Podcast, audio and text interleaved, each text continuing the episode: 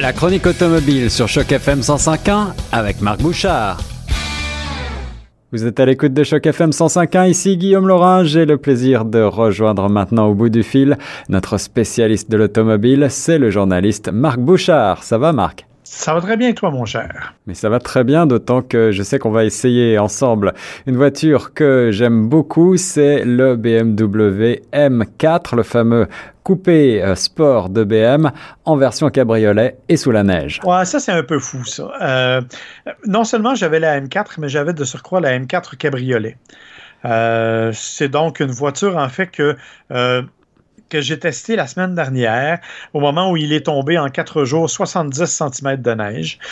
Ce qui n'est pas, Ouais, ce qui n'est pas évidemment la, meilleure euh, des façons pour tester ce genre de voiture-là. Malgré tout, j'ai été quand même favorablement impressionné. Il faut rappeler que c'est une voiture qui est quand même très puissante. On parle d'une voiture 6 cylindres, 3 litres, qui fait 444 chevaux, 406 livres-pieds de couple, euh, moteur turbo bien entendu, avec la boîte à double embrayage, euh, qui fait un excellent travail, qui est d'une très très grande rapidité. Mais bien sûr, c'est un véhicule qui est d'abord tourné vers les performances. Or, c'est pas dans 50 cm de neige qu'on peut vraiment établir les performances d'un véhicule. Non, par contre, c'est les conditions idéales pour s'amuser, pour euh, glisser de l'arrière, là. Oui, exactement, parce que, faut le préciser, c'est aussi une propulsion.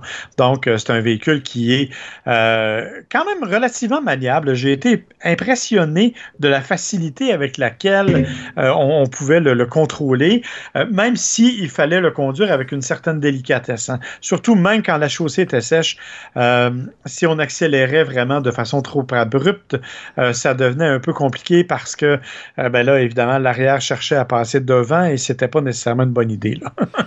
ouais, alors en version cabriolet, c'est encore peut-être euh, plus décalé de conduire dans la neige. Est-ce que tu as osé décapoter, Marc? Bien sûr, et j'ai fait ça parce que je suis un méchant garçon. Euh, je, suis, je, suis, allé avec ma belle-mère, en fait, qui avait un, rendez-vous médical. Et euh, c'est idéal, c'est idéal pour bien s'entendre avec sa belle-mère, de, la, de l'ébouriffer un petit peu au volant d'une M4 cabriolet dans la neige. Exactement.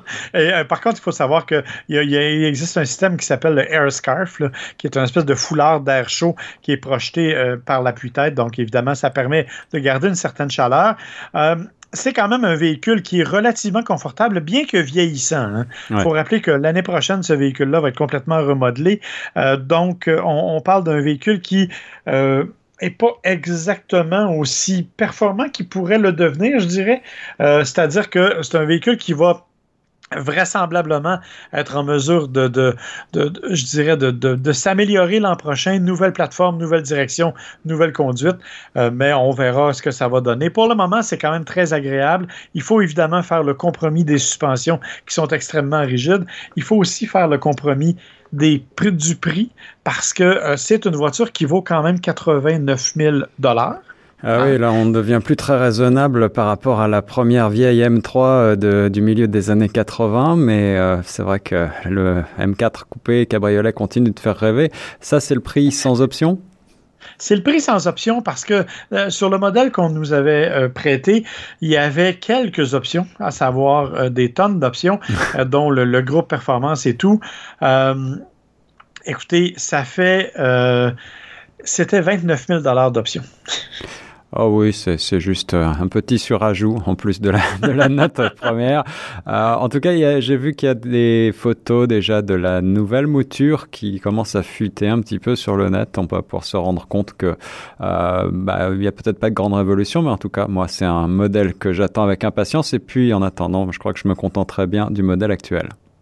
Oui, effectivement. Ben, remarque que c'est amplement suffisant pour s'amuser, même si, je le répète, euh, c'est quelque chose de délicat. En fait, mon épouse, qui est pourtant une excellente conductrice, hein, euh, qui est quelqu'un qui conduit très bien et qui a eu l'opportunité d'essayer différents véhicules, tu t'en doutes, euh, différentes voitures, elle n'a pas vraiment voulu conduire la M4. Elle se sentait pas à l'aise dans les conditions.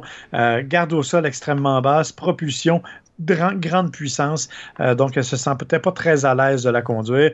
Euh, donc c'est vraiment un véhicule qui qu'il faut prendre avec des pincettes, je dirais, quand c'est le temps de le conduire.